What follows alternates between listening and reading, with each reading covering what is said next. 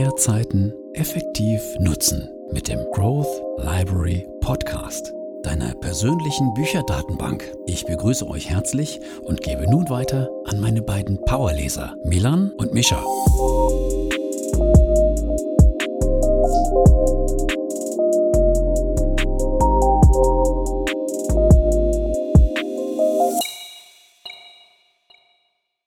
Herzlich willkommen, wie immer, natürlich auch nochmal von meiner Seite hier beim Growth Library Podcast. Mein Name ist Milan und am anderen Ende der Leitung befindet sich wie immer mein Bruder Mischa. Hallo und herzlich willkommen, natürlich auch wieder von meiner Seite. Wir haben es uns nicht nehmen lassen, heute natürlich wieder eine weitere Podcast-Folge aufzunehmen, auch wenn die Zeiten momentan ja etwas rauer sind. Wir hatten gestern Abend eigentlich schon vorgehabt, die äh, Episode hier zu casten. Leider ist aber dann das Internet zusammengebrochen, ne? Das war schon, mhm. schon verrückt. Also irgendwie scheinen die Leitungen so krass überlastet gewesen zu sein, jetzt in der Corona-Zeit, dass die Leute irgendwie vermutlich die ganze Zeit am Streamen oder am Computer sind. Und deswegen mussten wir das Ganze jetzt auf einen Tag verschieben und deswegen kommt die Folge heute auch einen Tag verspätet. Aber das heißt, es war auch bei äh, dir so der Fall, dass es gestern einfach nicht geklappt hat und heute Morgen hat es dann wieder funktioniert. Also es konntest es aktiv nicht beheben, sondern es passiv aussitzen. Genau, richtig. Also es, es, war ja so, wir hatten ja dann auch, auch telefoniert und den äh, Router von uns nochmal angesteuert und geguckt, was da los war. Und da wurde ja angezeigt, dass alles verbunden war. Und mhm. es war halt komplett nicht möglich, sich zu verbinden. Bis abends um, ich glaube, halb zehn ging es dann auf einmal wieder. Und ich hatte auch dann nochmal online geschaut und es wurde auch dann von unserem äh, Netzwerkanbieter dann auf der Homepage mitgeteilt, dass die Netzwerkstörungen haben und sozusagen daran arbeiten, das Ganze zu beheben. Aber verrückt irgendwie. Also das hatte ich auch noch schon länger nicht mehr gehabt, dass dann das ganze Netzwerk ausfällt. Ich habe ansonsten noch, auch noch eine kleine Geschichte ähm, bezüglich ähm, ein kleines Update. Ich sitze heute nämlich nicht wie gewohnt in München in meiner kleinen, in meinem kleinen Apartment weil es auch bei mir hieß, ähm, Homeoffice, wie auch äh, wahrscheinlich ja bei dir, ähm, die Uni jetzt zugemacht hat oder Online-Lectures ähm, es gibt. Gibt es Online-Lectures mittlerweile? Ne, noch nicht. Also die, die Uni arbeitet noch dran. Ich sollte jetzt ab dem ersten, also seit nächster Woche Montag soll es wieder losgehen, also Anfang April. Aber, also ich, soweit ich weiß, sind sie nicht so ganz in dem Online-Bereich Online-Lectures vorbereitet gewesen und versuchen jetzt die Infrastruktur dafür aufzubauen. Aber so richtig habe ich das Gefühl, weiß keiner so ganz genau, wie es jetzt die nächsten Monate weitergehen soll. Also es bleibt auf jeden Fall spannend. Okay. Sehr spannend. Auf jeden Fall mal gucken, ob da noch was kommt in den nächsten Wochen bei euch. Auf jeden Fall sitze ich jetzt ähm, bei mir zu Hause, also bei uns, bei unseren Eltern zu Hause. Hm, habe etwas mehr Platz und auch ähm, einen Garten, mit dem ich ein bisschen Freilauf quasi habe. Du sitzt immer am Gartenhäuschen ähm, da, ne? Genau. Ich bin jetzt ins Gartenhäuschen gezogen, damit ich ähm, der Natur noch verbundener bin. Und ähm, zur Mittagsstunde klingelt das Glöckchen, dann äh, weiß ich Bescheid, okay, draußen vor der Tür gibt es jetzt wieder was zu essen, dann gehe ich schnell hin, damit es nicht kalt wird. Ja. nee, ganz so schlimm ist es nicht. Aber es ist natürlich ähm, Bewegungsfreiheit mäßig ähm, etwas eingeschränkter. Mhm. Aber so schlimm finde ich es eigentlich gar nicht. Mal ein bisschen entschleunigen und ein bisschen mehr das Jetzt genießen, ne? Angelehnt an unseren Tolle. Ja, auf, jeden Fall. Also für mich habe ich sowieso nicht das Gefühl, dass sich so krass was geändert hat, weil ich, also das hört sich vielleicht ein bisschen komisch jetzt an. ich war davor auch immer zu Hause. Nee, ja, echt. Also ich, ich habe davor auch immer relativ viel zu Hause Zeit für mich verbracht und äh, viel gelernt, viel gelesen und mich mit neuen Thematiken auseinandergesetzt. Also, weiß nicht, ich fände das eigentlich gar nicht so krasser Einschnitt in meinen Lifestyle. Das Einzige, was halt natürlich ein bisschen nervig ist, dass ich nicht mehr ins Fitnessstudio gehen kann. Ähm, aber ich denke, mhm. dass auch viele Leute oder viele Familien davon eigentlich auch so ein bisschen profitieren, weil sie jetzt, wie wir jetzt auch bei uns sehen, wieder so zusammenkommen und vielleicht auch ein bisschen mehr Zeit haben, so untereinander was zu machen. Das könnte ich mir eigentlich vorstellen, dass das natürlich, abgesehen von der schlimmen Lage, doch noch ein, zwei kleine positive Faktoren dabei sind. Ja, absolut. Die Umwelt ähm, dankt uns auf jeden Fall. Ansonsten hätte ich jetzt noch einen kleinen interessanten Fakt, den ich ähm, dir nicht vorenthalten wollte. Und zwar bin ich die letzten Tage über einen sehr interessanten, ähm, eine sehr interessante Persönlichkeit gestolpert. Und zwar, ich, ich glaube, es war Peter Nota. Hm, Der ein oder andere kennt ihn vielleicht. Nein, Peter Notha ist ähm, im Vorstand bei BMW, wenn ich mich nicht komplett irre. Mhm. Und ich hatte irgendwo ein Video, glaube ich, gesehen, wo er spricht und habe ähm, an seinem Akzent erkannt, das klingt sehr holländisch. Dann habe ich mich ein bisschen näher informiert und tatsächlich, er kommt auch aus Holland und hat auch an der Erasmus ähm, University in Rotterdam studiert. Oh, verrückt.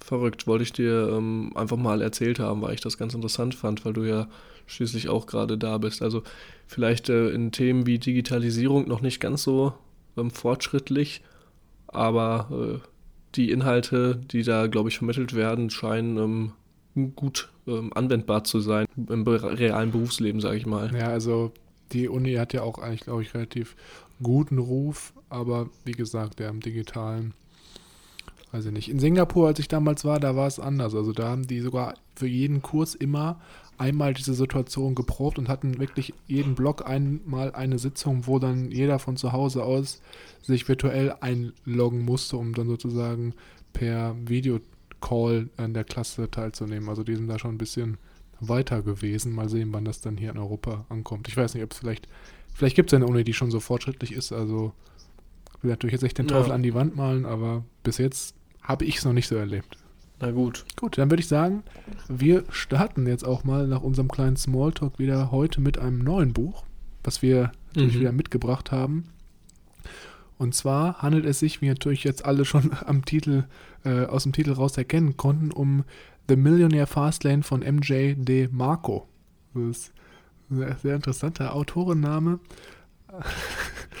Aber MJ, DJ. ja, das könnte man so ein bisschen interpretieren.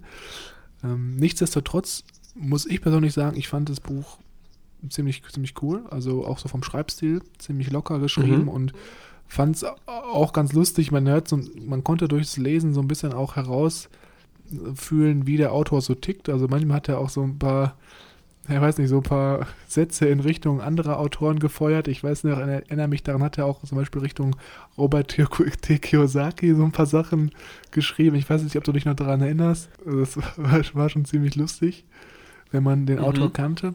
Und genau, ich glaube, ich bin da einfach durch den Finanzblog aufmerksam geworden damals. Also habt ihr das dann auch empfohlen? Was ich letztens auch gesehen habe, ist das Gerald Hörhan, über den haben wir auch schon gesprochen, das Buch Investment Punk Mhm. von ihm.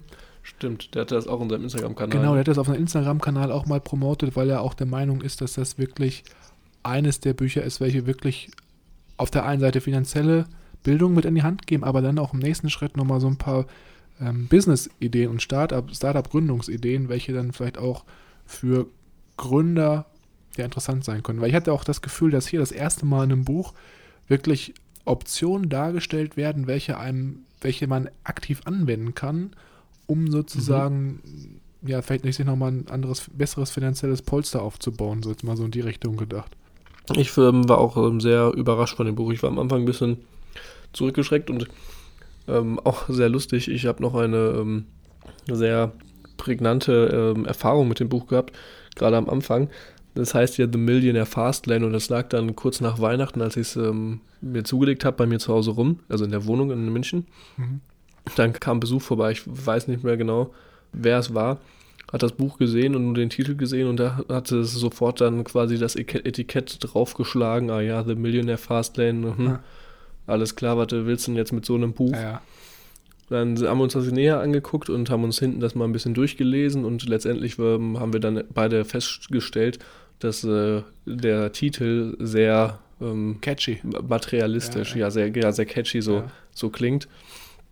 Ähm, aber dann nach dem Lesen ähm, oder beim Lesen habe ich dann auch ähm, ähm, gemerkt, dass es eigentlich viel besser ist oder viel ansprechender als ähm, der Titel selbst. Ja, das stimmt. Das, das ist richtig. Das war, ich, muss ich jetzt mal zurückdenken, bei mir auch irgendwie so. Der Titel klingt ja echt nicht so gehaltvoll irgendwie. Es hört sich an wie so ein Billigklatsch, der halt dann irgendwelche Floskeln wieder ablabert. Ja. Aber da war ich, stimmt, da war ich auch überrascht, dass da wirklich eigentlich Mehrwert hinter ist, als jetzt so äh, ja, von vornherein er, Erwägungen erziehen lässt. Mhm. Was ich noch kurz sagen muss, bevor wir jetzt wirklich einsteigen, dass ich es sehr lustig fand, dass das Buch so viele Kapitel hat. Ne? Also, wie viel Mhm. sind das? 45 Kapitel auf Ja. 233 Seiten oder so? Oder nee, 322 Seiten. Also, das ist schon wild. Na gut. sehr wild und genauso wild äh, war es auch bei der Recherche. Ich hatte nämlich bei dem Autor MJ, wie ich ihn, glaube ich, jetzt im weiteren Verlauf einfach nennen werde, ähm, das ähnliche Phänomen wie bei Grant Cardone. Der eine oder andere erinnert sich vielleicht, ich hatte auch bei ihm jetzt hier das Problem, dass ich nach ihm gesucht habe und nicht wirklich ähm, was Nahrhaftes oder was ähm, aus dritter Sicht quasi finden konnte. Aus dritter Sicht meine ich ähm, zum Beispiel einen Wikipedia-Eintrag oder so, der halt wirklich sachlich fundiert ist, okay, der Typ hat das gemacht, hat da studiert oder hat sich damit beschäftigt und ist dann in die und die Bereiche. Und zwar habe ich hier nur hauptsächlich Instagram-Seiten von ihm entdeckt, YouTube-Seiten, auch seine Webseiten, wo er dann, glaube ich, unsubscripted heißt auch ein Buch, hat eine Webseite, dann gibt es eine Webseite für Millionaire Fastlane und so weiter, mhm. Twitter, Facebook, LinkedIn. Und als ich mich dann auf den Seiten umgeschaut habe, natürlich seinen Seiten, ähm, und geguckt habe, wer die Person ist, habe ich eigentlich mehr oder weniger immer nur äh, die gleiche Story gehört, die er halt auch in seinem Buch erzählt, wie er als kleiner Junge da sein Traumauto sieht und den jungen Ferrari-Fahrer feiert oder Lamborghini-Fahrer, ich weiß es nicht, ähm, wie er zu dem Wohlstand gekommen ist und er dann da seine Antwort ähm, ihm vorplätschert und er dann erkennt, okay, ich muss jetzt irgendwie ähm, auch in die Richtung kommen und ich glaube, er hat dann auch die Schule, nicht die Schule, glaube ich, abgeschlossen, aber nicht studiert, sondern hat dann sein eigenes Business gestartet. Mhm. Genau. Und seine Bücher, vielleicht noch ganz interessant, ähm, wurden mittlerweile in 15 ähm, Sprachen übersetzt. Er ist äh, in selbsternannte Rente, wenn, ich, wenn, man, wenn man das so sagen kann. Ähm, dadurch, dass er jetzt ausgesorgt hat, kann er, ich glaube, ich, ich, ich habe kein Alter gefunden, aber ich würde ihn so auf die an die 40, Ende 40 sowas mhm, ja. schätzen. Um, und hat jetzt quasi ausgesorgt. Ähm, fand ich auch in dem Buch ganz gut, wo er dann darauf eingeht, dass er gesagt hat, ja, ich äh, habe schon genügend Geld, ich schreibe das Buch einfach nur, weil ich Bock drauf habe und brauche nicht, dass es ein großer Schla ähm, Star wird ja. und ich damit einen gewissen Umsatz erreiche. Ich finde, das macht ihn aber auch mega sympathisch eigentlich. Ich weiß, ich kann natürlich auch ein geschickter Marketing-Schachzug gewesen sein. Genau. Stelle ich mal so dahin, aber auf der anderen Seite macht ja. das schon sympathisch. Und wenn man jetzt auch mal guckt, bei Instagram habe ich ihn jetzt auch vor zwei Tagen gefunden, in der Vorbereitung für unsere Instagram-Posts. Und da hat er auch nur 12.400 Follower. Also ist jetzt nicht Sieht jetzt eher noch, nicht der Big genau, sieht eher noch so ein bisschen nach so einem privaten Profil aus, was jetzt nicht so extrem kommerzialisiert wurde, wie zum Beispiel bei Grant Cadone. Ähm, mhm. Auf jeden Fall interessante Persönlichkeit, weil ich auch das Gefühl hatte, dass er auch jetzt nicht so der krasse äh, Rampenlichtstyp ist, der sich so ein bisschen auch zurückzieht manchmal. Das Buch hatte ich das Gefühl, dass es eher von, vom Inhalt auch so in Richtung Rich Dad Poor Dad geht, also wirklich auch, oft, wie schon gesagt, finanzielle Bildung, was natürlich auch dann der Titel The Millionaire Fastline so ein bisschen erahnen lässt. Und es natürlich mhm. auch hauptsächlich hier wieder darum geht, wie man sozusagen finanziell unabhängig wird und auch wie man zum Beispiel zu Wohlstand gelangt. Und hier ist es ganz wichtig zu wissen, bevor man das Buch liest, dass am Anfang meines Erachtens nach erst so ein bisschen die Fehler, also Fehlgedanken und Fehlverhaltensweisen der Persönlichkeiten oder verschiedener Persönlichkeiten aufgezeigt werden und dann sozusagen im zweiten Schritt aufgezeigt wird, wie man aber jetzt ein Unternehmen gründen kann oder in welcher Nische man ein Unternehmen gründen sollte, um sozusagen diesen Wohlstand zu erreichen. Essentiell ist hier wirklich, dass er am Anfang drei Kategorien von Menschengruppen, sage ich jetzt mal, unterscheidet. Und da werden wir auch gleich nochmal im Detail etwas weiter darauf eingehen. Und zwar geht es hier einmal um ähm, den Sidewalk, die Slow Lane und die Fast Lane. Auf Deutsch übersetzt wäre jetzt zum Beispiel jetzt Leute, die sich auf dem Bürgersteig durchs Leben schlagen, Leute, Leute, die sich auf dieser Kriechspur auf Deutsch übersetzt durchs Leben schlagen und Leute, die sozusagen auf der Überholspur durchs Leben rasen. Darum geht es eigentlich im, im Ganzen, diese drei Denkweisen und Lebensarten zu erkennen und ähm, im nächsten Schritt dann, wie gesagt, diese Begründungsgedanken ich hatte das Gefühl, dass das Buch eigentlich für jeden geeignet ist, der sich gerade im finanziellen weiterbilden möchte und aber auch lernen möchte, was er vielleicht für eine, für eine Business-Idee oder für ein, für ein Unternehmen gründen soll, äh, in welchem Bereich, in welcher Nische, um halt wirklich ja, das Möglichkeit zu haben, sich sozusagen ein Wohlstandsdepot ähm, aufbauen zu können, um vielleicht zum Beispiel im Alter dann noch eine zweite Einkommensquelle zu bekommen. Ansonsten ist es natürlich so, dass wir wie immer nicht das gesamte Buch Seite pro Seite zusammenfassen, weil das ganz einfach den Rahmen unseres Podcasts hier sprengen würde. Wir beschränken uns hier immer auf die wesentlichen Aspekte, die wir für besonders interessant und wichtig empfunden haben. Und falls ihr wirklich jetzt denkt nach dem Hören des Podcasts, okay, das könnte vielleicht auch für mich interessant sein, äh, wir haben alle Bücher, die wir in unserem Podcast besprechen, auch immer in unseren Buchempfehlungen verlinkt. Das heißt, einmal auf unserer Instagram-Seite growthlibrary.official, da gibt es einmal eine Rubrik Buchempfehlung oder auch auf unserer Webseite www.growth-library.de. Da haben wir auch nochmal alle Bücher und sogar, jetzt habe ich schon fast vergessen, auch in unserer Podcast-Beschreibung haben wir das Buch auch nochmal drin. So, dann habe ich jetzt auch schon wieder genug gefaselt und ich würde sagen, mhm. wir starten jetzt direkt mit dem ersten Teil. Gut, ich fange an mit Part 1, Wealth in a Wheelchair, also wohlhabend im Rollstuhl. Kapitelmäßig fängt es hier schon mal sehr schön an und es geht dann auch hier relativ flott, um es kurz zu halten, darum, wie man es vielleicht in der Schule auch vorgelebt bekommt. Also diesen typischen Prozedere, man geht zur Schule, kriegt gute Noten, schließt irgendwann die Schule ab, geht ähm, studieren, hat dann seinen Bachelor, seinen Master vielleicht noch, findet einen sicheren Job, in dem man semi-zufrieden ist und sein Geld kriegt, investiert vielleicht noch nebenbei so laienmäßig in äh, den Aktienmarkt, ähm, investiert dann vielleicht auch noch, was äh, ich auch dann erstmal googeln musste, in seinen 401k. Also, so wie ich das verstanden habe, sind das ist in Amerika sehr verbreitet. Aktien oder Vorzugsaktien aus seinem eigenen Unternehmen. Heißt, ich äh, nehme ein Stück von meinem Gehalt, packe das automatisch in mein Unternehmen, kann das, äh, kriegt da noch steuerlich ein, zwei Vorteile. Das Unternehmen kriegt natürlich mehr Geld und hat das dann in Aktien und ich habe ähm, eine Gewinnbeteiligung, wieder, die ich dabei rausschlage. Mhm. Darf ich kurz einhaken hier? Mhm. Als, wenn du das jetzt sagst, dann musste ich auch direkt an die Stelle denken in der ähm, Sam Walton-Biografie, die ich momentan auf Audible höre. Und zwar mhm. geht es auch darum, dass er vielen seiner Mitarbeitern auch diese Möglichkeit anbietet, in eigene Unternehmensanteile zu investieren, anstatt mhm. Gehalt ausgezahlt zu bekommen. Und mhm. ähm, ja, es ist, glaube ich, sehr viel verbreitet in den USA. Also muss man natürlich auch dazu sagen, dass hier viele Beispiele aus dem ähm, amerikanischen Raum hier gebracht werden im Buch. Ne? Genau.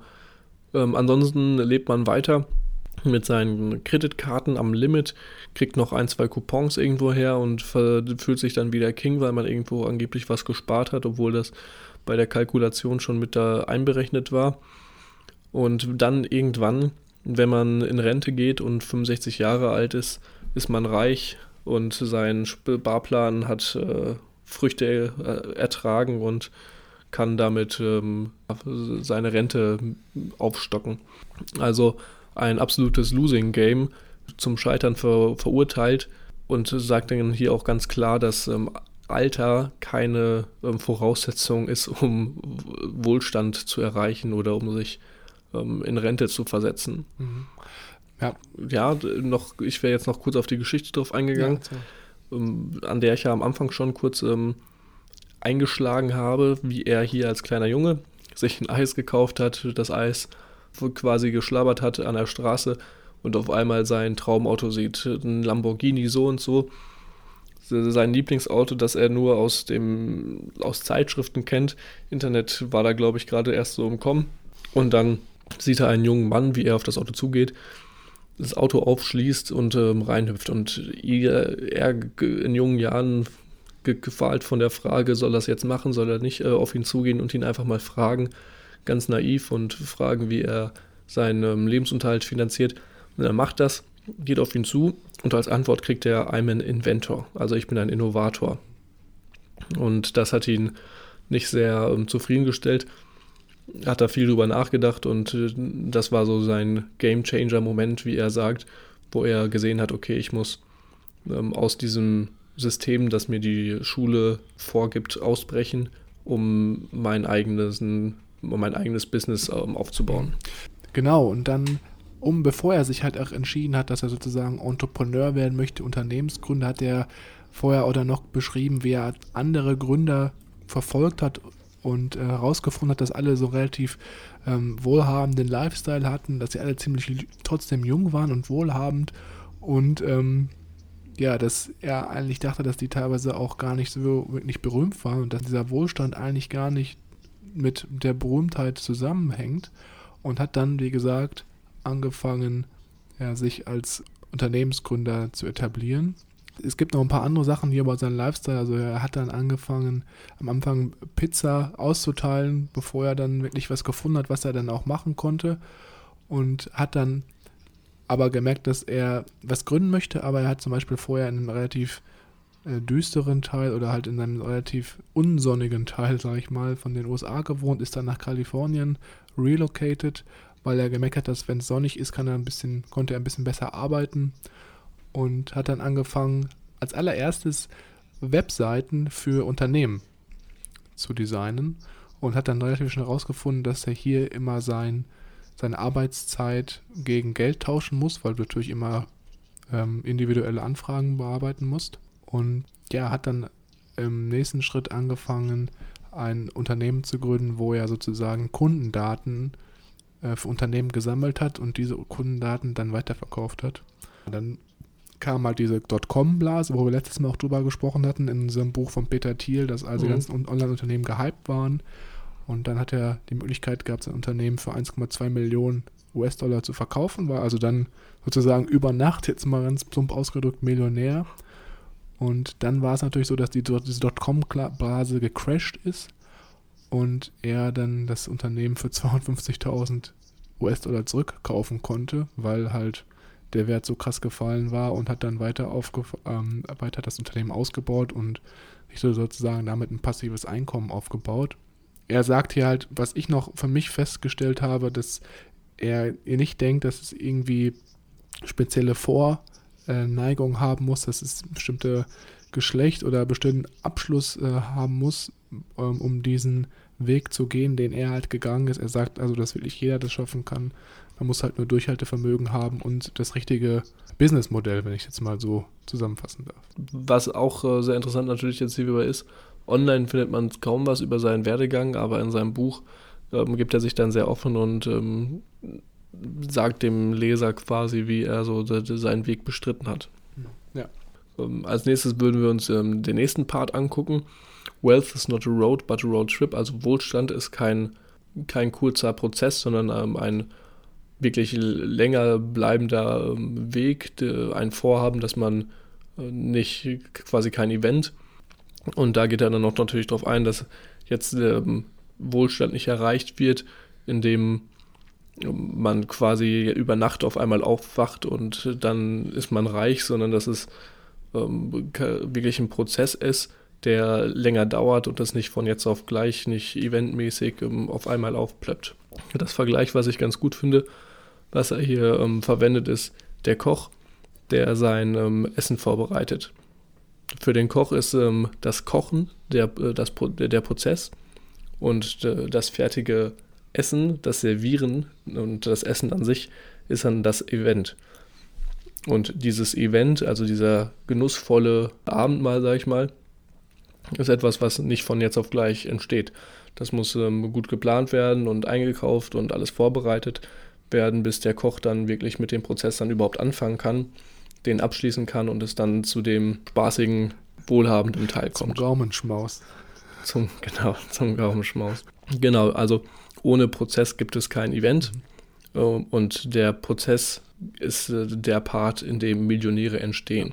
Das lässt sich auch noch mal ein bisschen auf seinen Werdegang zurückspiegeln. Also bevor er diese Möglichkeit hatte, das Unternehmen für diese 1,2 Millionen Dollar zu verkaufen, hat er auch in seiner Biografie geschrieben, oder am, in Biografie, im ersten Teil des Buches beschrieben, wie er dann wirklich wochenlang da in der Küche auf einer Matratze geschlafen hat und wirklich von morgens bis abends irgendwelche Tiefkühlpizzen gegessen hat und ähm, das wollte er, glaube ich, hier nochmal ein bisschen herausschreiben, dass er da wirklich wochenlang oder auch wahrscheinlich monatelang darauf hinarbeiten musste, bis dieser, dieses Event sich sozusagen ergeben hat. So also als nächstes geht er jetzt hier in dem Kapitel darauf ein, ähm, was man quasi braucht, um diesen Prozess zu bestehen, um auch wirklich seine Gewinnformula, seine Winning-Formula durchzuziehen. Das ist zum einen deine, deine, deine Straße, die du nimmst, deine Roadmap, also dein Kompass, was dich dem, den Weg lang über begleitet und dir die Richtung zeigt. das Fahrzeug, mit dem du fährst, und das Fahrzeug ist in dem Fall bist du selber, und kein anderer kann dieses Fahrzeug steuern, nur du. Die Straße, also ähm, wie ist die Straße, was wie sind so quasi die Begebenheiten, ähm, deine Karriere äh, sind spiegelig und ganz äh, interessant dein Speed, also deine ähm, Möglichkeit ähm, von Idee zur Implementierung zu gehen. Ähm, bist du jemand, der quasi heute eine neue Idee vorgeserviert kriegt und das sofort anwenden kann oder der erst drei Wochen darüber schläft und sich darüber Gedanken macht? Mhm. Ja, genau. Und im zweiten Teil ähm, kommt er dann hier drauf ein, auf die Roadmaps, also auf die Straßen, die du wählen kannst, auf, die, auf den Bürgersteig, der dich in die Armut bringt, auf die Kriegsspur, die dich quasi in die Mittelschicht ähm, bringt oder die den Weg zur Mittelschicht zeigt und die ähm, Überholspur, die dir dich in den Wohlstand katapultiert. Mhm. Und dann geht es auch direkt weiter, wo er quasi jetzt in den nächsten Parts jeweils zu den Roadmaps sagt, was für Symptome und Indikatoren es da gibt. Genau, und dann würde ich jetzt direkt mit der mit dem Bürgersteig anfangen. Also Leute, die sich auf dem Bürgersteig bewegen und sozusagen dann im Endeffekt in Armut enden werden, lautet dem Autor. Und zwar ist es hier so, dass er sagt, dass diese Leute, die dem Bürgersteig folgen, dass sie halt den Weg gehen, den die meisten Leute gehen. Also sie haben gar keine finanziellen Rücklagen auf der einen Seite und sind immer sehr kurz davor, pleite zu sein oder bankrott, wie er es hier beschreibt, also wirklich gar nichts, um, um vielleicht mal in irgendwelchen Krisenzeiten auszusorgen. Gehen meistens immer den Weg, der sozusagen den geringsten Widerstand widerspiegelt. Ich weiß nicht, da musste ich auch direkt wieder an die Biografie von Dirk Nowitzki denken, wo er auch dann sagt, dass die eigentlich immer den Weg genommen haben mit dem höchsten Widerstand, einfach um sozusagen sich weiterzubilden. Also es wäre zum Beispiel hier genau das Gegenteil. Und er sagt hier, dass zum Beispiel Leute, die diesen Bürgersteigweg folgen, dass die zum Beispiel denken, ja, okay, mit Kredit kann ich mir immer irgendwas leisten, was ich gerade brauche. Also sind da sehr positiv gegenüber eingestellt, einen Kredit aufzunehmen. Und sie denken auch zum Beispiel, dass äh, sie Zeit sehr begrenzt ist und dass sie eigentlich alles, was sie reinbekommen, direkt wieder ausgeben, ohne halt sich irgendwelche Gedanken drüber zu machen. Und er sagt hier zum Beispiel, dass einer der Hauptgründe dafür ist, dass Leute sozusagen so mit ihrem Geld umgehen, ist einfach, dass sie mit ihrem Wohlstandsgedanken komplett verblendet sind. Also dass sie zum Beispiel denken, dass Wohlstand das Wohlstand symbolisiert wird durch zum Beispiel ein Lamborghini, durch eine Villa oder durch zum Beispiel hier auch ein Rennpferd. Das ist natürlich wahrscheinlich nicht bei den meisten Leuten der Fall. Das ist aber halt aufgrund dessen, weil sie halt sozusagen sich untereinander profilieren wollen und sozusagen ihren Nachbarn zeigen möchten, okay, hier guck mal, was ich mir leisten kann. Ich habe es jetzt sozusagen geschafft im Leben. Das ist aber laut MJ sozusagen nicht, nicht der wahre Faktor für Wohlstand, sondern laut ihm ist Wohlstand Familie, Gesundheit und auch Freiheit. Und gerade diese Freiheit kann man sich halt seiner Meinung nach erarbeiten, wenn man zum Beispiel genug passives Einkommen hat und ähm, ja nicht zum Beispiel sich darauf fokussiert, wenn man weil man endlich den nächsten Lamborghini sich zum Beispiel kaufen kann. Ich fand es sehr interessant hier, dass er da ähm, auf dieses Mindset und auch äh, auf die Symptome dann drauf eingegangen ist. Also wenn du selber bei dir auch merkst, dass du von Gehalt. Lohn zu Lohn, von Gehalt zu Gehalt hüpfst, du dich da an der Grenze zur ähm, Armut eigentlich befindest. Ja, richtig. Ja, und das ist, ist natürlich also der Gedanke, dass viele Leute dann gar nicht sozusagen sagen, okay, am ersten des Monats lege ich 50% vom Einkommen weg und kann dann sozusagen eine Rücklage bilden, sondern einfach direkt alles verkonsumieren. Und das ist zum Beispiel auch, wenn du überlegst, es gibt laut dem Autor hier auch einkommensstarke Leute, die jetzt sozusagen auf dem Gehweg gehen. Da sieht man ja auch immer wieder zum Beispiel irgendwelche Rapper oder Celebrities, die halt für eine kurze Zeit ihre Karriere wirklich viel verdienen, aber dann ja keine Rücklagen bilden und äh, im Endeffekt mhm. nach drei Jahren ja bankrott sind Wieder, und ja, alles genau. verkaufen müssen, weil sie halt einfach diese, diese falsche, das falsche Mindset in Anbetracht äh, von Geld haben. Absolut. Auch noch vielleicht ein sehr interessanter Punkt. Some want to look rich, others want to be rich. Also einige wollen ähm, reich aussehen, andere wollen ähm, wirklich reich werden. Das hat mich so ein bisschen an das deutsche Sprichwort Hubraum statt Wohnraum Oh ja, stimmt. Also, Das muss erst noch mal kurz Manche- erklären. Ich glaube, das kenne ich viele. Und noch mal kurz wiederholen. ähm, also nochmal der Spruch von ihm, waren hier, dass ähm, manche ähm, einfach nur reich aussehen wollen und andere wirklich reich sein wollen. Hat mich hier äh, stark an das deutsche Hubraum statt Wohnraum, also äh, Leute, die mehr darauf ähm, erpicht sind, ihren, ihre Hubraumzahl höher zu haben als ihre Quadratmeterzahl, in der sie wohnen.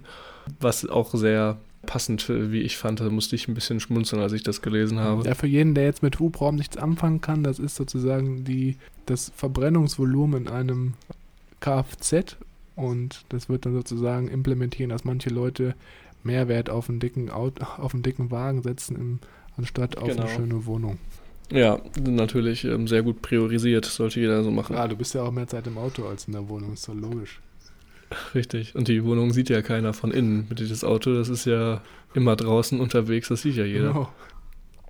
Genau, unser Kriechfahrt, mit dem wir jetzt hier weitermachen, ähm, der Part 4, geht so ein bisschen in die äh, Mindset-Richtung, dass ich jeden Monat ähm, getreu meine 10% von meinem Gehalt in die Aktien und in meinen 401k, also in meine Vorzugsaktien stecke, wenn vorhanden. Dass ich aufgehört habe, über verrückte Sportwagen zu träumen, weil ich mir die sowieso nicht leisten kann. Und MJ macht, äh, bringt hier eine ganz nette, eine nette, einen netten Vergleich, um sich das ein bisschen bildhafter zu machen. Er sagt hier, dass die Slow Lane quasi also unserer Kriechfahrt vergleichbar ist mit einer schlecht gegebenen Route an der Tankstelle. Heißt ähm, einfach nur falsch abgebogen und zack ist man auf einmal drauf. Heißt aber auch, dass du derjenige bist, der das Auto steuert und diese Richtung eingeschlagen hat. Und das Schlimme an der Slow Lane eigentlich ist, dass du deine Zeit verlierst. Denn Wohlstand ist am besten zu leben in der Primetime seines Lebens. Also in der Zeit, in der es sich am meisten lohnt, in der, wo du noch fit bist und die Möglichkeiten hast, alles im Leben auszuprobieren. Und dafür, sagt er hier ganz krass, musst du deinen Job, der dich quasi so krass an die Zeit bindet, verlassen und neue Wege suchen, dir dein Geld ähm, zu finanzieren. Und zu den Wegen kommen wir dann später auf jeden Fall noch. Aber um da nochmal drauf einzugehen, das nochmal zu verdeutlichen, der Job ist ja nichts anderes als kriege für meine 40 Stunden oder für meine 35 ähm, Stunden Woche im Monat kriege ich den Betrag. Heißt sehr zeitgebunden und die Zeit kannst du nicht kontrollieren. Und Zeit ist ja nichts anderes äh, als deine Lebenszeit, also dein Leben. Und Geld zu tauschen für Lebenszeit oder für Zeit an sich, was du überhaupt nicht kontrollieren kannst, ist eine ganz blöde Idee. Deswegen sagt er hier, ähm, auf jeden Fall die Finger von lassen. Um das Ganze dann umzudrehen, das Beste daraus zu machen, wäre in dem Sinne, die Zeit für sich arbeiten zu lassen. Also nicht gebunden an die Zeit zu sein, sondern die Zeit auszutricksen oder äh, halt ein Produkt extrem skalierbar zu machen, dass du da frei bist von allem. Mhm. Auch ein netter Vergleich ist jetzt hier so auf dem Education ähm, Weg hier eingerichtet. Wenn ich jetzt einen Bachelor oder einen Master mache, mich dazu entscheide ähm, und dass mein Gehalt quasi um 15% erhöhen würde, ich aber 15 Jahre brauche, um den Bachelor wieder zu finanzieren oder den Master, ähm, sich mal selber zu hinterfragen, ob das wirklich ein gutes Investment Mhm. war. Ob das jetzt so schlau war, dass ich dafür den Kredit aufgenommen habe oder ähnliches. Auch noch sehr cool, weil- wie ich fand, war auch noch, dass er auf diese ganzen ähm, Gurus eingeht, die einem dann erzählen, komm in meine WhatsApp-Gruppe, hier, ich habe 7000 Euro in den letzten zwei Tagen, das ist unglaublich. Siehst du die Rolex, das Auto, das habe ich mir alles geleistet in der Zeit. Wenn du das auch willst, komm jetzt in die Gruppe und schreib mir. Diese ganzen äh, sehr weisen Männer, die dir einem was überhaupt nicht verkaufen wollen, die wollen ja nur ihr Wissen äh, mit dir teilen Genau. äh, haben die Weisheit alle mit, der, mit dem Löffel gegessen. Bei denen sollte man sich auch fragen, ob die wirklich das ähm, ausüben, was sie Ja, predigen. richtig. Also ob die wirklich ähm, ein Role Model, also ähm, wirklich äh, das leben, was sie tun, oder ob sie einfach nur irgendeinen Bullshit dir verkaufen und das selber gar nicht anwenden. Jetzt gibt es noch hier sieben Gefahren der Slow Lane. Da würde ich jetzt nur auf ein paar eingehen mhm. und es dann auch ähm, für die Lane hier genug lassen. Und zwar zum Beispiel deine Health, also deine Gesundheit. Schaffst du es überhaupt bis zum Alter von 70, 60, 70, 80 zu leben, um deinen Wohlstand dann zu genießen und deine freie Zeit und äh, die Rente? Äh, bist du die ganze Zeit über angestellt? Hast du einen guten Job? Wird dein Unternehmen, in dem du arbeitest, die ganze Zeit überleben oder haben die die Möglichkeit, auch dann deine Rente zu refinanzieren? Und was ich auch noch ähm, gut fand, ist die ähm, Economy, also die Wirtschaft. Man hofft quasi darauf, dass du mit den wenigen Aktien, die du, in die du investierst, jährlich einen guten Vorschuss oder von einem guten Return, eine gute Rückgabe von 8% Zinsen bekommst. Was natürlich jetzt äh, mal dahingestellt sei, ob das wirklich so funktioniert. Ja, so diese vier, sechs oder sieben Gefahren sogar. Hab, fand ich auch sehr mhm. interessant. Auf der anderen Seite gibt es aber auch noch hier, das fand ich noch ein bisschen lustiger, sechs Gründe, warum du deinen, deine finanzielle Ent Entwicklung nicht ähm, auf der Basis eines angestellten Jobs sozusagen aufbauen solltest. Ähm, ich will ein, zwei nur hier nennen. Also da waren schon zwar lustige dabei. Auf der einen Seite ist natürlich so, dass du hier, wie schon am Anfang gesagt, Zeit gegen Geld tauscht, was eigentlich ganz schlecht ist, weil jeder von uns hat nur 24 Stunden am Tag. Und wenn du wirklich exzessiv schnell viel Wohlstand aufbauen willst, ist es halt nicht zu schaffen, wenn du dein Einkommen an deine Stunden Lebenszeit bindest. Auf der anderen Seite gibt es hier einen Punkt, der heißt, Lindas schlechter Atem. Okay. Das ist ein bisschen verwirrend am Anfang, aber er sagt halt hier, das ist so eine kleine Metapher meiner Meinung nach, wie ich es äh, äh, verstanden habe, dass du halt in jedem Angestelltenverhältnis immer natürlich mit Kollegen zusammenarbeiten musst und ist natürlich da, egal wo du arbeitest, immer verschiedene Grüppchen gibt, die gut sind, äh, die sich untereinander gut verstehen, aber untereinander vielleicht auch nicht so gut, dass du halt da immer mit Leuten auch zu tun hast, auf die du vielleicht auch einfach gar keinen Bock hast, die dich nerven. Und ähm, dass das einfach blöd ist. Stell mal vor, du arbeitest 20 Jahre lang in einem Job und ähm, jeden Tag, fünf Tage von sieben Tagen die Woche musst du mit jemandem arbeiten, der, den du einfach überhaupt nicht ausstehen kannst. Mhm. Und ähm, das ist zum Beispiel auch ein ganz lustiger Punkt gewesen.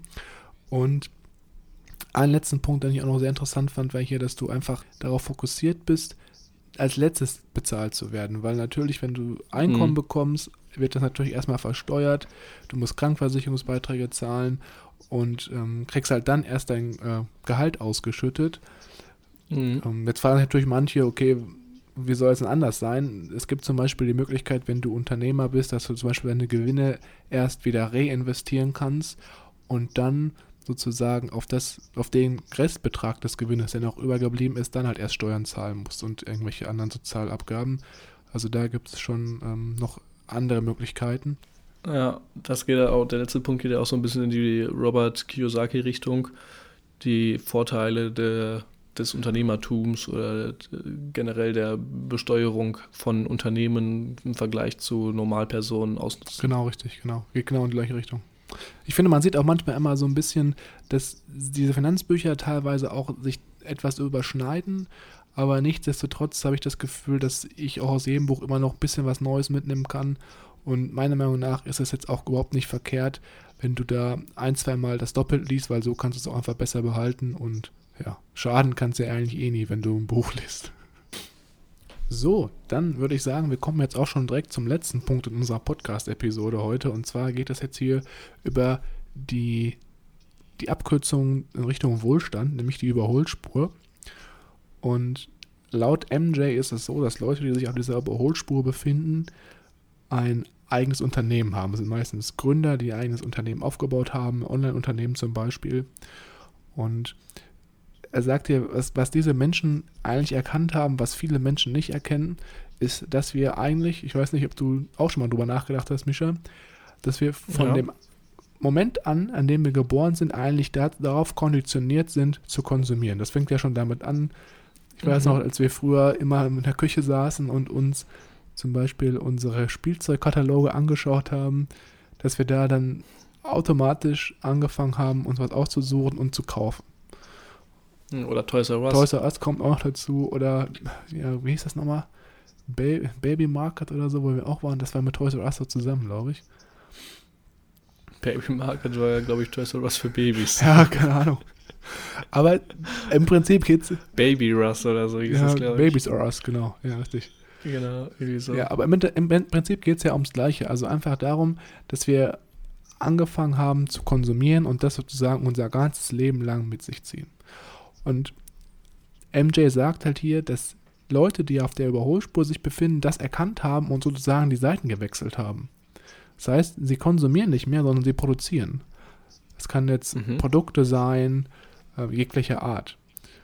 Und das Interessante ist halt hier, dass sie dadurch halt auf der einen Seite kontrollieren können, wie ihre ähm, Gewinnspanne ist zum Beispiel und auch bewusst beeinflussen können, wie viel von den Produkten sie jeweils verkaufen. Durch, durch verschiedene Marketingstrategien oder ähm, Vertriebswege natürlich. Und dass sie als ganz wichtige Kernaussage ihr Einkommen nicht mehr an ähm, einen bestimmten Lebenszeitfaktor gebunden ist. Das heißt, sie können ähm, viel Wohlstand aufbauen, auch innerhalb von 24 Stunden. Es gibt hier zum Mhm. Beispiel dann noch fünf Arten von ähm, Unternehmenssystemen, welche halt einem ermöglichen, zum Beispiel äh, ja, diesen Wohlstand aufzubauen. Das ist auf der einen Seite, was wir auch schon von Robert Kiyosaki gehört haben, ganz, ganz klassische Immobilienverwaltung. Ähm, das heißt, du kaufst Immobilien und kannst dann dadurch Mieteinnahmen generieren. Oder aber du bist äh, Gründer und gründest sozusagen ein ähm, Softwareunternehmen, mit dem du sozusagen übers Internet dann ähm, die Software verkaufst. Oder aber du stellst zum Beispiel ähm, bestimmte äh, Gegenstände, digitale Gegenstände her oder halt auch physische Gegenstände und verkaufst sie einfach online, wie Bücher zum Beispiel oder ein E-Commerce-Shop. Sowas in die Richtung wäre zum Beispiel ein Gedankengang, den man sich überlegen könnte. Mhm. Wobei ich da Software immer noch als bestes Beispiel finde. Ein Programm, das du einmal gut aufsetzt und dann bis ins Unendlichfache skalieren kannst. Oder ein Buch äh, trifft auch das gleiche. Einmal Arbeit reinstecken und dann kannst du es entweder zehnmal oder zehn Millionen Mal gefühlt verkaufen. Also natürlich je nachdem, wie groß die angewandte Sprache ist. Ja, das ist ja auch das Krasse. Beim Buch ist es ja so, du hast zum Beispiel, ähm, keine Ahnung, zehn Stunden, die du an Zeit reinsteckst und mit jedem Buch, was du verkaufst, steigt ja dein Stundenlohn. Das ist ja das, das Interessante daran, an der ganzen Thematik. Mhm. Und ähm, ich glaube, deswegen sind auch so viele erfolgreiche und Menschen daran gesetzt, Bücher zu schreiben, weil es einfach auch ja, eine, eine krasse passive Einkommensquelle mit sich bringt. Ne? Ja, auf jeden Fall. Was ich auch noch sehr interessant fand in dem Kapitel hier war The Law of Wealth, also das Gesetz ähm, des Wohlstandes. Und hier geht er auf das bekannte Law of Attraction, was er nicht ganz so ähm, vertritt, sage ich mal. Also das ist das Gesetz der Anziehung mehr oder weniger heißt, ähm, wenn ich positiv denke, ziehe ich Positives an, so mal ganz grob gesagt. Und sagt natürlich dann noch hier, wenn ich jetzt ein Mindset habe, das mir Wohlstand ermöglichen würde und ich denke, ja, ich schaffe das und das ist alles super und ich kriege das alles hin und das wird nicht einfach, aber es wird schon irgendwie funktionieren und ich bin auf der richtigen Seite, auf der guten Seite der Macht, sage ich mal. Ähm, und sagt er hier ganz krass auf das Beispiel natürlich jetzt bezogen mit dem Buch. Ähm, so viele auch darüber nachgedacht hat ähm, auf seinem Balkon. Es hatte sich nicht selber geschrieben und ich musste erst ähm, mich quasi aufrappeln, meinen Arsch auf den Stuhl bringen und äh, das Buch dann runterschreiben und äh, mir darüber Gedanken machen. Finde ich, ähm, hat einen soliden Punkt, äh, aber ich glaube schon, dass dieser ähm, Teil von Law of Attraction, also dieses, dieser Kerngedanke von wegen, ich ähm, glaube an mich oder ähnliches, äh, auch mit reinspielt und da seinen positiven Beitrag zu hat, aber ne, wahrscheinlich nicht so ausschlaggebend, wie der ein oder andere es denkt. Er sagt hier, das Ganze sollte eher Law of Affection, also das Gesetz der, des Einflusses, der Berührung ähm, quasi äh, heißen. Je mehr Einfluss oder je mehr Impact du quasi generierst für das Leben der Einzelnen, desto wohlhabender wirst du blöd gesagt, wenn er jetzt 20 Millionen Stifte, also Bleistifte, für 75 Cent ähm, verkaufen würde, würde er 15 Millionen Euro an Umsatz ähm, generieren und einen riesen, eine riesen Skalierung haben. Also je mehr Leben du mit deinem Produkt positiv beeinflussen kannst, umso mehr kannst du ähm, dafür, davon Profit machen. Wichtig ist natürlich jetzt hier nochmal zu sagen, dass Leute, die sich auf der Überholspur befinden, des Gesetzes, des Einflusses bewusst sind und dieses halt dann auch effektiv nutzen, wie du zum Beispiel jetzt gerade an dem Beispiel veranschaulicht hast. Gut, dann würde ich sagen, wir haben jetzt eigentlich schon für unseren ersten Teil des Buches relativ viel besprochen. Die drei verschiedenen Lebensanstellungen in Bezug auf ähm, Vermögensaufbau. Ich würde sagen, das war's für die erste Folge, oder Mischa? Genau. Ich ähm, habe zu dem Kapitel auch nichts mehr zu sagen. Ich freue mich sehr auf die nächste Folge, wo es dann ja auch um das Fahrzeug geht, mit dem wir unseren Roadtrip be befahren werden, also um uns, um die Straße an sich und um die Geschwindigkeit, die wir dazu nutzen auch beim Zusammenfassen habe ich ähm, gemerkt, dass ich die Kapitel auch sehr gut fand. Also ich gucke der nächsten Folge, auch Episode sehr freudig entgegen, sage ich mal. Das ist bei mir ähnlich. Und am Ende will ich nochmal erwähnen, dass wir uns beide sehr, sehr darüber freuen, wenn ihr uns Feedback geben würdet. Zum Beispiel ganz einfach eine kurze Nachricht und bei unserem Instagram-Kanal growthlibrary.official oder auch gerne über unsere Webseite www.growth-library.de. Da könnt ihr uns in einem Feedback-Form ganz einfach kontaktieren und Ansonsten freuen wir uns auch immer über eine Sternenbewertung bei iTunes, weil uns das einfach hilft, den Podcast noch ein bisschen bekannter zu machen und auch an Leute heranzutragen, die vielleicht uns noch nicht kennen, aber dennoch von unseren Buchbesprechungen profitieren können. Ich würde sagen, das war es von uns beiden und wir hören uns in der nächsten Woche wieder. Ciao.